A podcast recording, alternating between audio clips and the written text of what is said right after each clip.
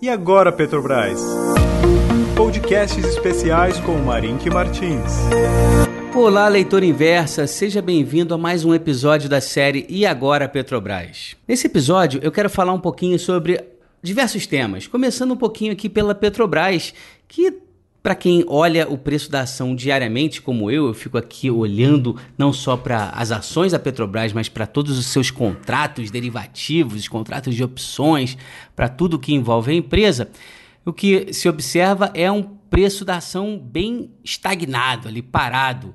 E a ideia é o seguinte: é dizer para você que, de uma forma intuitiva, o que me parece é que o mão forte do mercado, e aqui por mão forte entenda-se é, grupo de pessoas ou instituições que exercem uma enorme influência na precificação de curto prazo do papel aqui, da ação, a impressão que me dá é que o mão forte está vendido em um straddle. O que, que é o straddle? O straddle é uma operação estruturada de venda de volatilidade. Sem entrar em detalhes muito mais técnicos do que isso, é como se esse grupo de investidores estivessem se posicionar, posicionados para se beneficiar de uma situação dessa, um mercado mais parado. Então, os prêmios associados às opções de compra e opções de venda Prêmios esse que eh, os investidores pagam muitas vezes de uma forma especulativa, na expectativa de um movimento mais brusco, seja para cima ou para baixo,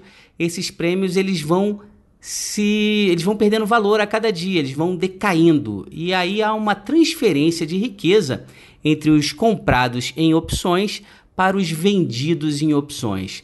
Então essa é a minha leitura nesse exato momento. Tudo isso é suscetível à mudança de uma forma muito rápida, através de notícias e através de coisas que acontecem no mercado. O mercado apresenta um dinamismo incrível, mas nesse exato momento o que a gente vê, na verdade é uma coisa que já, eu já observo já nos últimos dias, é um mercado bem parado. E aqui, saindo de Petrobras e falando um pouco do mercado americano, um mercado que está na máxima, o índice S&P 500, o, índice, o principal índice da bolsa dos Estados Unidos está na máxima. E eu que falei aqui sobre três formas de pensar, é, é interessante que aquele que está alinhado com o processo de reversão à média, como eu, olha para o S&P e fala, pô, tá tudo muito caro. Por quê? Porque olha para fundamentos, olha para relações de preço-lucro, olha para taxas de crescimento e observa que tá tudo bem acima da média. Então, se você é aquele que está alinhado com o processo de reversão à média, nada mais natural do que ficar esperando ou então até apostar contra. Por um outro lado, aquele que é caçador de tendência olha para o S&P e fala: opa, temos aqui uma clara tendência de alta.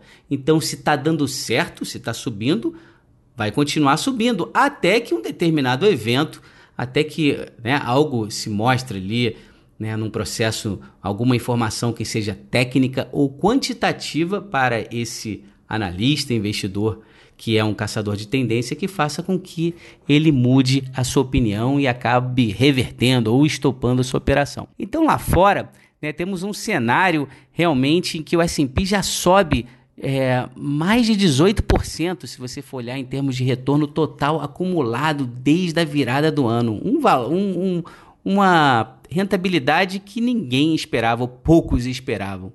Então, algo realmente surpreendente. E aí, o que, o que leva alguns estrategistas a pensar o que, que poderia, né, qual seria o grande risco presente no mercado. E eu já falei um pouco sobre isso ontem, porque eu falei sobre a inflação. Teria a inflação desaparecido de vez? E aqui eu expliquei, eu trouxe três explicações para o desaparecimento da inflação. Eu falei sobre o surgimento de empresas zumbis, eu falei também sobre a queda no preço do petróleo, fruto da revolução do gás e do petróleo de xisto.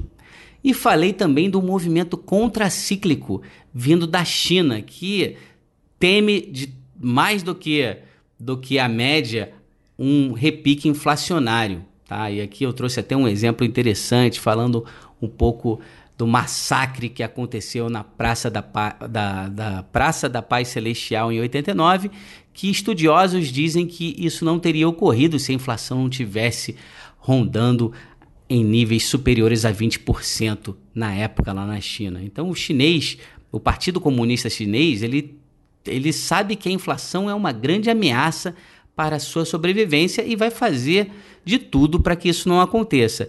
E eles de fato fizeram isso ao reduzir a expansão de crédito ao longo da última década.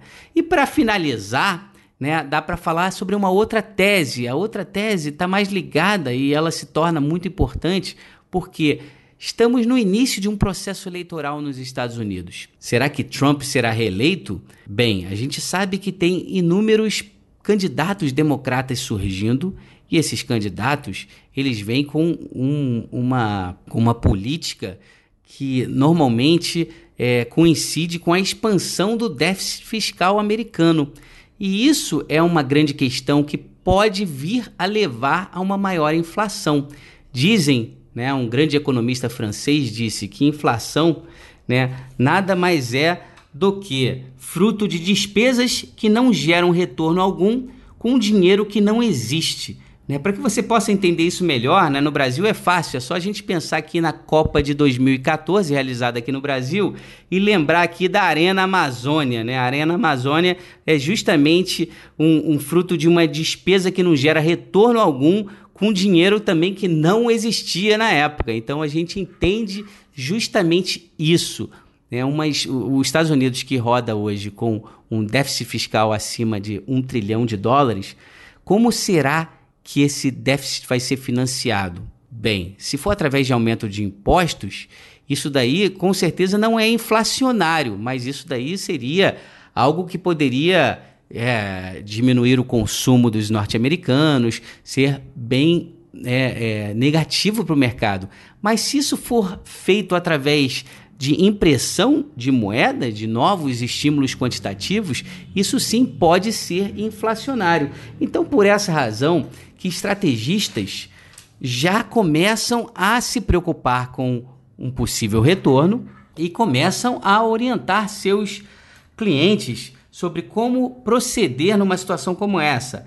E aí as recomendações vão de diversas formas aqui: evitar títulos de longo prazo, é melhor estar em ações do que em renda fixa, aumentar suas posições em títulos mais curtos. Isso aqui eu estou falando né, num ambiente mais ligado aos Estados Unidos. Naturalmente, se você tem um processo inflacionário por lá, isso acaba afetando o mundo todo. A gente já viu isso em algumas ocasiões.